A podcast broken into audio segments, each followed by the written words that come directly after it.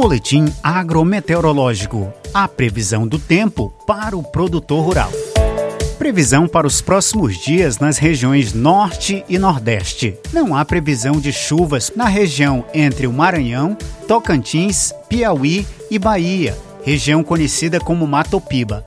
Portanto, permanecerão as condições favoráveis para o avanço da colheita do algodão e do milho segunda safra. Entre Sergipe, Alagoas e Bahia, a previsão é de acumulados inferiores a 20 milímetros, que manterá as condições favoráveis para o feijão e milho terceira safra, principalmente nos municípios próximos ao litoral. Previsão para os próximos dias nas regiões Centro-Oeste e Sudeste. Sem previsão de chuva, o tempo seco continuará favorecendo a colheita do algodão, do milho segunda safra, do café e da cana-de-açúcar. No Mato Grosso do Sul e em São Paulo, onde parte das lavouras de milho segunda safra ainda se encontra em enchimento de grãos, a baixa umidade no solo manterá restrita a condição de água.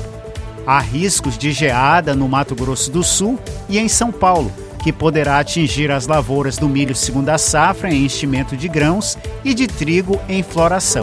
Previsão para os próximos dias na região sul. A ausência de chuvas previstas e a boa disponibilidade de água no solo serão benéficas para os cultivos de inverno.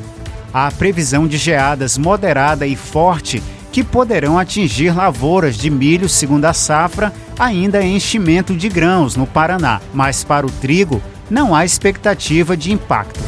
A previsão agrometeorológica é para os dias 19 a 26 de julho.